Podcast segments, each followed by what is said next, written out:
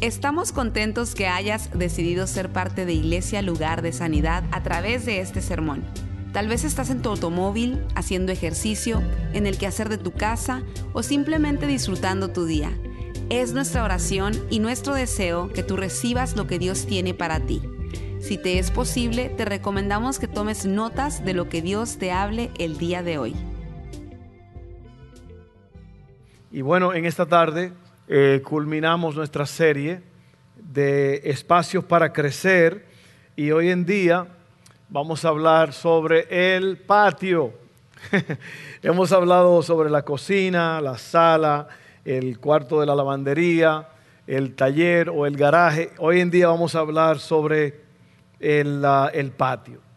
Y vamos a orar otra vez. Padre, una vez más, gracias porque en esta tarde nos das esta oportunidad de aprender tu palabra, de conocerla que podamos vivirla, Señor, practicarla, que seamos cambiados. En el nombre poderoso de Jesús. Amén, amén, amén. Hay un refrán muy popular que yo creo que todos ustedes lo han oído. A lo mejor usted lo, dicho, lo ha oído de una forma diferente, pero simplemente dice que uno puede llevar un caballo a las aguas para que beba, pero es el caballo el que decide si va a beber o no. ¿Lo ha oído? ¿Cuántos lo han oído? Amén. Esto significa que, en primer lugar, cuando usted lleva un caballo a las aguas y el caballo no bebe, es porque no tiene sed. No quiere beber porque no siente beber, porque no tiene sed. Entonces, uno no puede forzar al caballo a beber cuando no tiene sed. Entonces, ¿por qué uso yo este refrán en esta tarde? Porque la palabra de Dios se va a dar. Amén las aguas frescas van a fluir. Pero es usted el que decide, y no le estoy llamando caballo a nadie aquí, ¿eh? es usted el que decide si va a beber o no. Amén. Porque yo creo que, bueno, siempre hemos dicho que cuando uno reconoce que tiene un problema, ya resolvió 80% del problema. Amén. Entonces, cuando usted oye la palabra y usted dice, wow, yo necesito hacer eso, yo necesito cumplir con lo que está diciendo esa palabra, es porque usted siente la necesidad. Si no, le va a pasar lo que dice en el libro de Hebreos capítulo 6, que el autor de los Hebreos le dice a ellos, hay un problema con ustedes, es que ustedes, a ustedes, la palabra le entra por un oído y le sale por el otro se han hecho tardes, tardos para oír la palabra de Dios.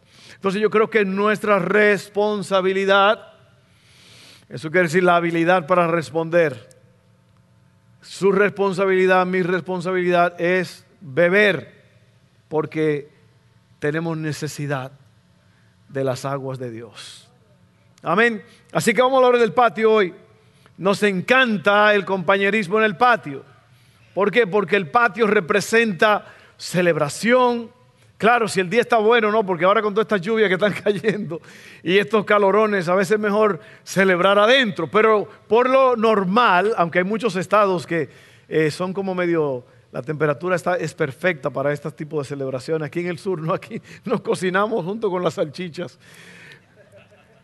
Pero el patio es el lugar de celebración, el patio es, nosotros en nuestro patio tenemos un deck, eh, tenemos una, tarima, eh, tenemos luces que se prenden en la noche, tenemos sillas, eh, para uno sentarse allí, plantas, ¿por qué? Porque el patio es un lugar donde uno puede relajarse, pasar un buen tiempo, y hoy día en esta nación la gente está haciendo eso. El 86% de los estadounidenses eh, han planeado hacer algo para celebrar el Día de Independencia de este país. Cada 4 de julio, los Estados Unidos, aquí más o menos se consumen 150 millones de hot dogs, o como dirían por ahí, perros calientes. 700 millones de libras de pollo. 190 millones de libras de carne de res y cerdo. Así que hoy se trata de celebrar la libertad aquí en esta nación, La gente usa el patio para hacerlo. Y nosotros vamos a hablar de una historia muy especial que está en el libro de Hechos 4.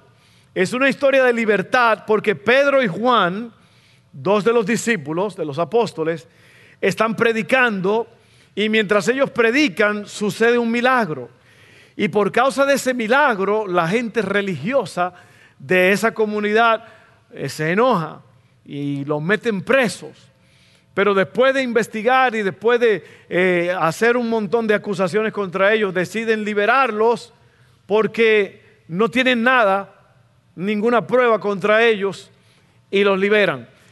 Si usted quiere leer esa historia después, lo puede hacer, es en Hechos 4. Es una historia muy bonita. Yo me voy a concentrar en dos versos. En primer lugar, un verso para que usted vea eh, un poquito de la historia. Dice así, Hechos 4:13. Los miembros del concilio quedaron asombrados cuando vieron el valor de Pedro y de Juan, porque veían que eran hombres comunes sin ninguna preparación especial en las escrituras también los identificaron como hombres que habían estado con Jesús. Esto es después de haberlo encarcelado eh, y de haberlo juzgado. Este, otra escritura está en Hechos 4:23, unos versos más adelante. Dice, tan pronto como quedaron libres, Pedro y Juan volvieron a donde estaban los demás creyentes y les contaron lo que los sacerdotes principales y los ancianos les habían dicho. Entonces, esa historia es una celebración de libertad, que es lo que estamos celebrando en este país hoy en día. Y también queremos ver cómo nosotros podemos ser libres, como creyentes, como personas, cómo podemos ser libres de cualquier cosa que nos esté atando. Libertad. Estamos celebrando hoy día libertad. Ahora, en ese último verso allí en, en Hechos 4, 23, Dice allí que Pedro y Juan volvieron a donde estaban los demás creyentes. Después de haber sido azotados, después de haber sido eh, juzgados, acusados y puestos en libertad, ellos vuelven a donde están los otros creyentes. Esto es muy importante. Muy importante para ti, muy importante para mí. Porque el primer punto es este. Corre hacia tu gente. Corre hacia tu gente. Yo he dicho esta historia antes, pero cuando, cuando mi esposa estaba embarazada de Eva, nuestro primer hijo, nuestro primogénito, el primo de Genito, ella se puso, fuimos a hacernos un chequeo esa tarde y el doctor dijo, ay, no, no, no, ustedes tienen que correr porque ese muchacho está allá, ahí abajo y en cualquier momento, eh, y, y hay que hacer una cesárea de emergencia. Así que el corredero nació a los ocho meses y eh, fue algo rápido, de repente, nosotros no esperábamos eso. Y yo recuerdo que estando allí, en, esperando, asustadísimo, con mi uniforme de los scrubs que le dicen, ¿no? de, toda la protección en la cabeza, los pies y el cuerpo. Eh, yo tenía una cámara que me habían prestado porque éramos tan pobres, no teníamos una cámara propia. No, una cámara que nos prestó un, hermano de la iglesia, de esa de esos videocassettes grandotes. ¿Cuántos se acuerdan de eso? ¿Cuántos vivieron estos tiempos? Bueno, y yo estaba con mi camarota allí, esperando. Y ¿sabes lo que yo pensaba? Lo que yo decía era, ay, ¿dónde está la gente de la iglesia? ¿Dónde están los hermanos de la iglesia? Porque hay un refugio en los hermanos de la iglesia. Hay un refugio en los amigos de la, de la iglesia. Hay esperanza, hay ánimo, hay exhortación. Y yo deseaba eso. Y para mi sorpresa, cuando salimos, cuando yo salí, mi te quedó allí porque fue cesárea. Yo salí a la, como cuando uno llega de un país a otro en un aeropuerto, que uno sale y ahí está la gente esperando. Así mismo estaba la iglesia esperando. Eso hace 27 años ya de eso. Pero ellos estaban esperando y para nosotros fue un, para mí eso fue un gran gozo ver la iglesia allí presente en medio de una crisis que se convirtió en celebración. Así que corre hacia tu gente. Eso es lo primero que hace Pedro y Juan cuando son liberados, van directamente a sus amigos. Yo te hago una pregunta a ti, ¿a quién corres tú cuando suceden cosas en la vida? ¿A dónde vas tú? ¿A quién llamas? Eso es importante. ¿A quién tú llamas cuando recibes malas noticias o un mal informe? ¿Con quién celebras tú los grandes momentos de la vida? Por ejemplo, la noticia de un bebé nuevo o alguna promoción en el trabajo, un ascenso. ¿Con quién compartes tú estas cosas? Es bueno tener gente que celebren contigo. Te voy a decir por qué. Porque hoy día, hoy día, yo no sé por qué, a lo mejor hoy, pero también en el pasado, cuando tú prosperas, la gente se enoja. Pon en internet que tú, que tú compraste un vehículo o que tienes una casa nueva, vas a tener mucha gente enojada. Porque parece que a la gente le molesta que tú prosperes. Y sabe que para mí como pastor, cuando ustedes prosperan, para mí eso es una gran alegría. Y le voy a decir un secretito, usted tiene que celebrar las victorias de sus hermanos. Celebre las victorias, los logros de sus hermanos. No se enoje. Porque mucha gente dice, ¿por qué yo no? Mira, este le dio una trocona, del, una troca perrona del año y a mí yo sigo con este cacharro todavía. Lo que nos miran en otro país, una troca perrona, ese es, en buen mexicano, eso quiere decir una, una camioneta pesada con, con todos los hierros, como dicen en mi país. Corre hacia tu gente, corre hacia tu gente. Todos necesitamos personas a la que podamos acudir. Y estamos hablando de libertad, estamos hablando de la posibilidad de ser liberados. Miren esto, todos necesitamos personas a las que podamos acudir. ¿Para qué? Para compartir con nosotros. Necesitamos personas con las que podamos ser reales, abrirnos, hablar con ellos. ¿Usted sabía que las más grandes victorias ocurren cuando usted habla con alguien de un problema, de una situación? ¿Por qué usted cree que los psicólogos ganan tanto dinero? ¿Usted sabía que los psicólogos casi no hacen nada? Con el perdón de los psicólogos, si hay algún psicólogo aquí, o como dijeron en mi país, un psicólogo, que no sabía que la P se omitía. El psicólogo te sienta y tú le cuentas la historia y mientras tú estás hablando, mientras tú estás diciendo, básicamente te está sanando. Porque eso es lo que pasa. Y cuando tú confiesas, cuando, miren, la confesión trae bendición y trae vida. Cuando una persona está pasando por un pecado oculto, por algo, eh, si lo confiesa, si lo habla, es liberada la persona. O hay una gran posibilidad de ser liberada. Así que hable, pero eso no es con cualquiera que usted puede hablar, es una persona especial.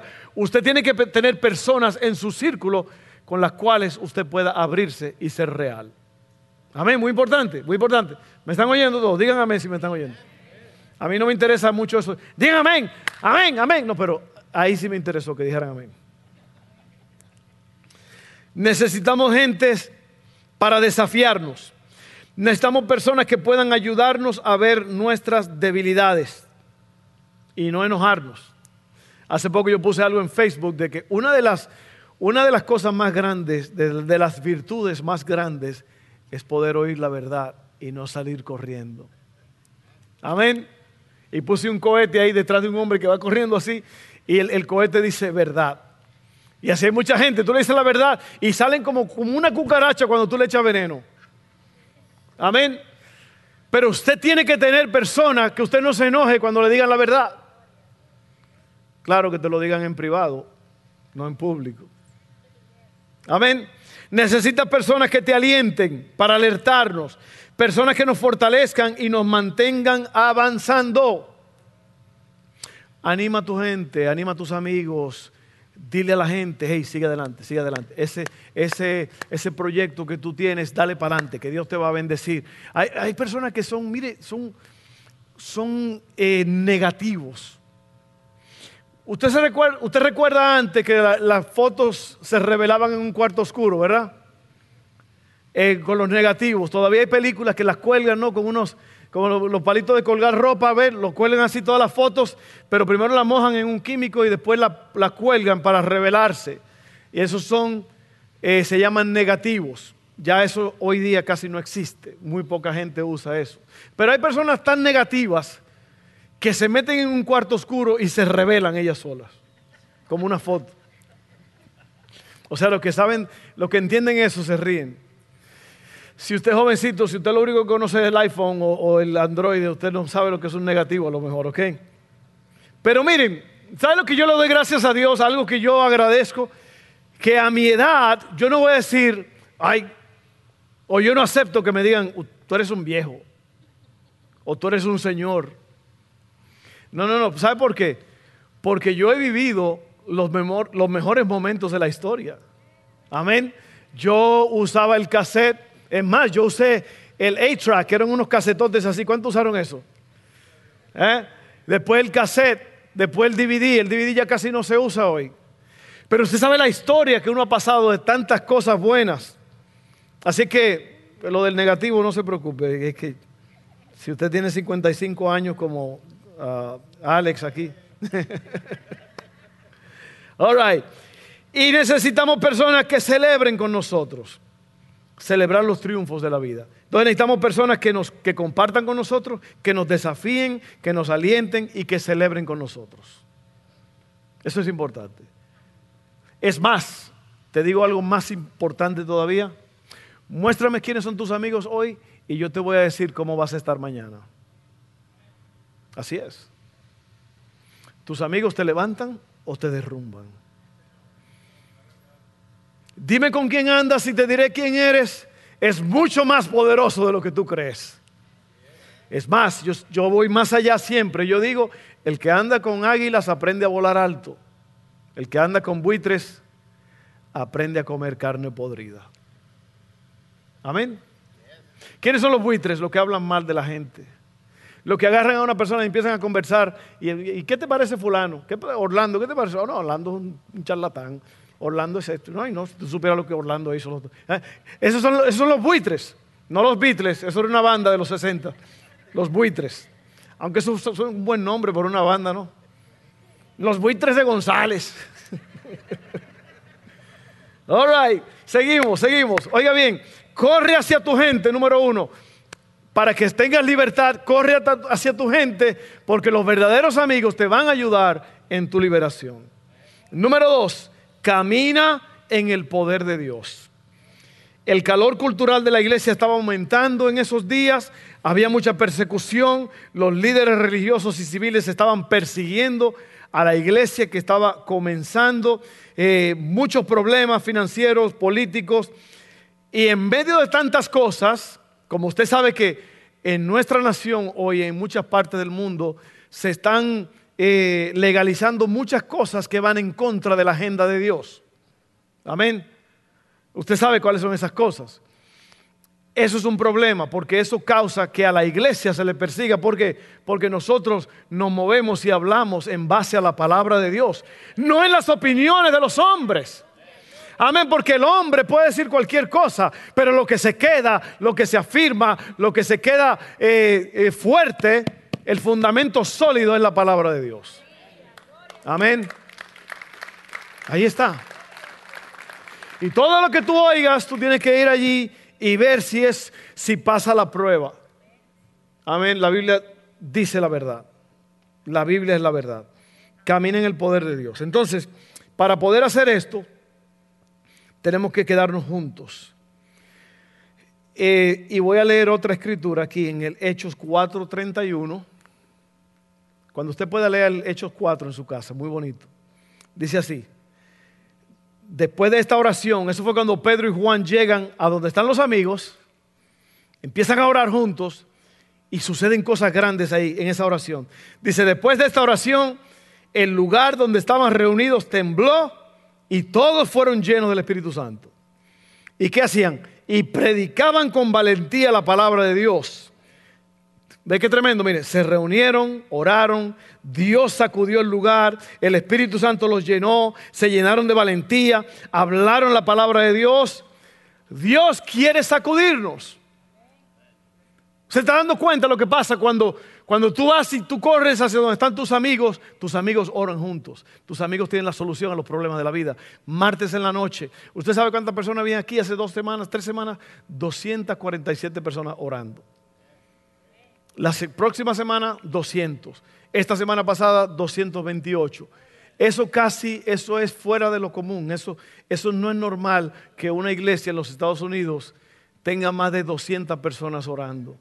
El martes en la noche fue una noche de victoria. Fue una noche donde los jóvenes ministraron, hubo un mover de Dios poderoso. Había mucha gente llorando, mucha gente conmovida. Vimos el video de Dustin bautizando tres de nuestros jóvenes allá en Tunica Hills, un lugar muy bonito aquí al, al norte de Baton Rouge. Pero Dios se está manifestando en esta iglesia. Usted tiene que estar aquí. Usted tiene que estar aquí. Si hay alguien oyéndome por internet, usted tiene que estar en la iglesia. Usted tiene que buscar una iglesia. Yo sé que muchas veces por razones que no puede uno explicar, eh, a lo mejor no puede estar en la iglesia. Pero déjeme decirle, el diablo trató de ahogar la iglesia con esta pandemia, pero no pudo. No pudo. ¿Sabe por qué? Porque cuando, cuando el pueblo de Dios está junto, el pueblo crece, el pueblo se anima, el pueblo se fortalece.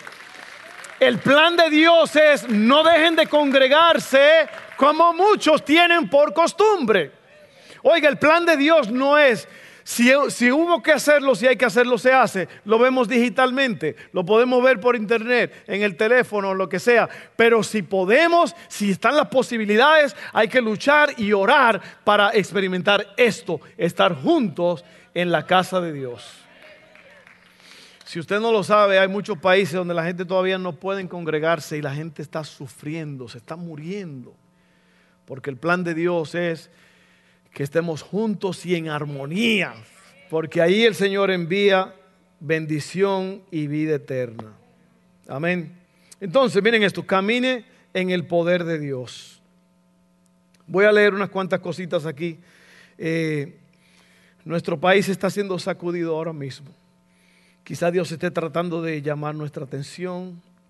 La, audacia, la capacidad para hablar, el denuedo, viene de dos fuentes, el Espíritu Santo y la iglesia. Amén. El Espíritu Santo y la iglesia. Cuando usted tiene esas dos fuentes en su vida, usted va a poder hablar con denuedo, sin pena, sin miedo, la palabra de Dios. Usted tiene, usted tiene la solución a los problemas de esta tierra. Usted la tiene, yo la tengo. ¿Ok? No espere hasta que tenga ganas de ir a la iglesia. No vaya a la iglesia. Sea parte de lo que Dios está haciendo. Amén. Y por último, yo usted va a recibir, yo estaba pensando,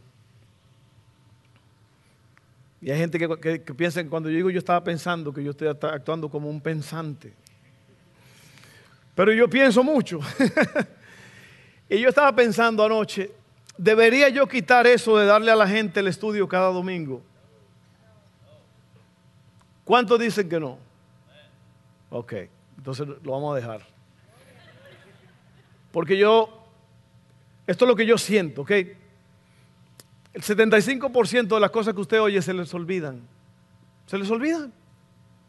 Y esto, por eso es que a mí me importa tanto que usted reciba esa hoja al final y que usted se la lleve y que usted la lea otra vez. Porque es probable que hay algo que por asunto del tiempo yo no lea ciertas cosas, pero son importantes. Eso va a pasar hoy. Eh, yo tengo unos párrafos un poco largos y no lo voy a poder decir porque se nos está acabando el tiempo. Y yo voy a saltar al último punto. El primer punto es, corre hacia tu gente, busca a los cristianos, busca a los hermanos. Cuando tú tengas un problema, llama a alguien que conoce la palabra de Dios. Amén. Yo prefiero ir con alguien que sabe cómo orar, que sabe cómo clamar a Dios, que sabe buscar a Dios en medio de la noche. Ve con esa gente, corre hacia tu gente. Dos, camina en el poder de Dios. las dos fuentes principales de poder son el Espíritu Santo y la iglesia. Amén. Y por último, eh, vive tu propósito. Vive tu propósito. Cuanto más nos apoyamos en Dios, mayor será nuestro propósito. ¿Cuál es el propósito de nuestras vidas? ¿Sabe cuál es nuestro propósito? El propósito es vivir al máximo. Vivir como Dios quiere que vivamos. E, nuestro propósito es saber, como dice allí en Efesios 5, eh, para que sepamos cuál es la voluntad de Dios. Y yo te hago esa pregunta a ti en esta tarde. ¿Sabes tú lo que Dios quiere para ti? ¿Cómo lo sabes? Bueno, la forma que tú sabes lo que Dios quiere para ti es tú tienes que leer la Biblia. Y en segundo lugar, tienes que tener un tiempo de oración y de comunión con Él. La palabra comunión quiere decir unión común. Usted está en unión común con el Señor. Y en esos momentos de meditación, ¿sabe lo que es la meditación? La meditación es callarse para que Dios le hable. Amén. Y usted necesita esos momentos y el Señor le va a decir que es lo que usted tiene que hacer. Eso es vivir su propósito. Yo creo que la vida se hizo para vivirla. Pero la gente se complica tanto la vida. La gente se complica la vida. Usted sabe cómo la gente se complica, se meten en deudas que no necesitan meterse. Hay personas que no duermen. Es más, Salomón dijo al rico, no lo dejan dormir las riquezas. Amén. No se complique la vida. No sea peleonero. No sea busca pleito. Porque usted busca un pleito, usted le mete un pescozón a alguien. ¿Y qué va a pasar? A usted a lo mejor lo metan preso. Le van a poner una multa. Va a tener una felonía. Trate de ser bueno con la gente sea bueno con los trabajadores, sea, sea bueno en su casa, pase tiempo con sus hijos. ¿Por qué? Porque uno de los problemas más graves en la historia de la, de la tierra es padres que están sufriendo porque tienen hijos torcidos. Eso es una de las causas más grandes de problemas. Entonces cumple tu propósito. ¿Cuál es el propósito que tú vas a cumplir? Hacer lo que Dios quiere que tú hagas.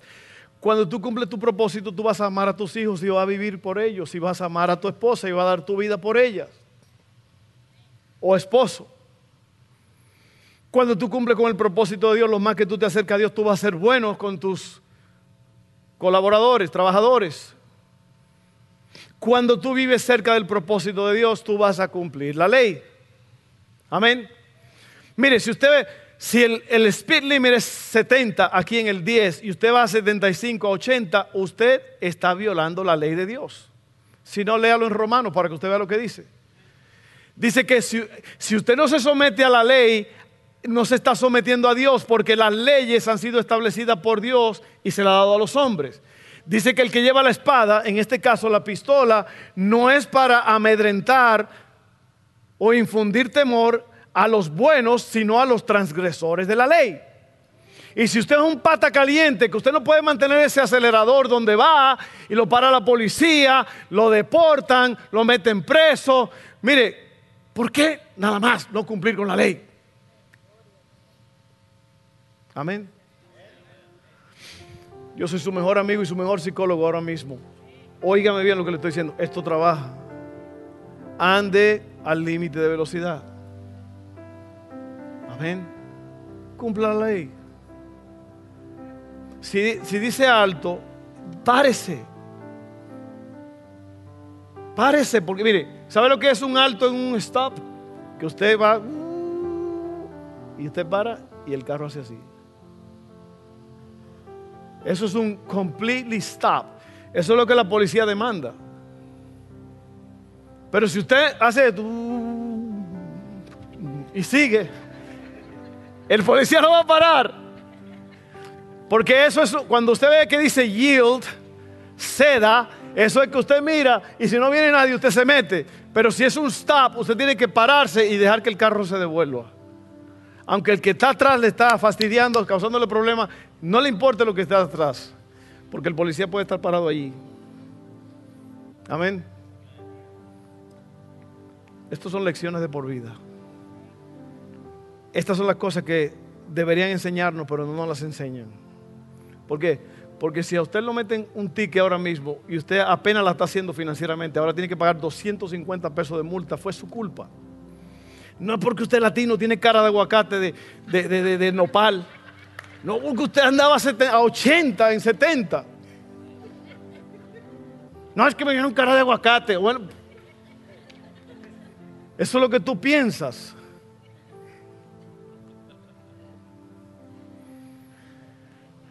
Así que mire, ande derecho. Amén. No se complique la vida, viva su propósito. Y ya, ahí tenemos que terminar ya. La iglesia vivió en unidad, en bondad, en poder, en la gracia, que quiere decir el favor de Dios. Nadie tiene todo, pero todo el mundo tiene algo. Juntos tenemos todas las cosas. Todos tenemos el mismo llamado a compartir el mensaje de Jesús pero todos fuimos creados para hacerlo de una manera única y especial. Dios te ha colocado en una posición para alcanzar a las personas que te rodean. Cuando alguien está en tu puerta, es un invitado. Cuando alguien llega a tu patio, entonces es familia. Y eso es lo que queremos aquí hacer en Iglesia Lugar de Sanidad, crear una cultura en la cual estamos eh, invitando a las personas a que sean familia. Aquí en esta casa hay mucho para ti. Amén. Así es que, oiga bien, corre hacia tu gente, camina en el poder de Dios y vive tu propósito. Vive tu propósito, eso es lindo, eso es precioso vivir tu propósito. Vamos a orar. Padre, gracias en esta tarde de que estamos proclamando y celebrando la libertad de esta nación, pero estamos celebrando la libertad como libertaste a Pedro y a Juan. Pero la libertad de ellos era más profunda todavía porque consistió en ir a donde estaban sus amigos. Consistió de vivir en el poder de Dios. Sí, Señor. Y eso es lo que queremos hacer. Y consistió en caminar en tu propósito. Si queremos ser libres, Señor, de ataduras, queremos ser libres de tantas cosas que vienen con las, con las complicaciones de la vida. Así que ayúdanos en esta tarde a caminar, a ser sobrios, a andar con cuidado. Ayúdanos, Señor, en esta tarde. Gracias, Padre, en el nombre de Jesús. Voy a hacer una oración ahora. Y yo sé que tenemos corto tiempo, pero eh, yo quiero orar para darte la oportunidad en esta tarde de que tú te arregles con Dios. Si tú nunca has entregado tu vida a Dios, tú no eres un discípulo de Jesús. Tú no eres una persona salva. ¿Qué quiere decir salvo? La palabra salvo quiere decir sacado de, rescatado. Entonces la salvación es rescatado del mundo y de la perdición eterna para que ahora tú tengas vida eterna con Dios. El que hizo eso fue Jesús. Dice la Biblia, porque hay un solo Dios y un solo mediador entre Dios y el hombre. Jesucristo, hombre. Jesús dijo, yo soy el camino, yo soy la verdad, yo soy la vida. Nadie viene al Padre si no es a través de mí, de Él. Amén. El único Salvador es Jesús.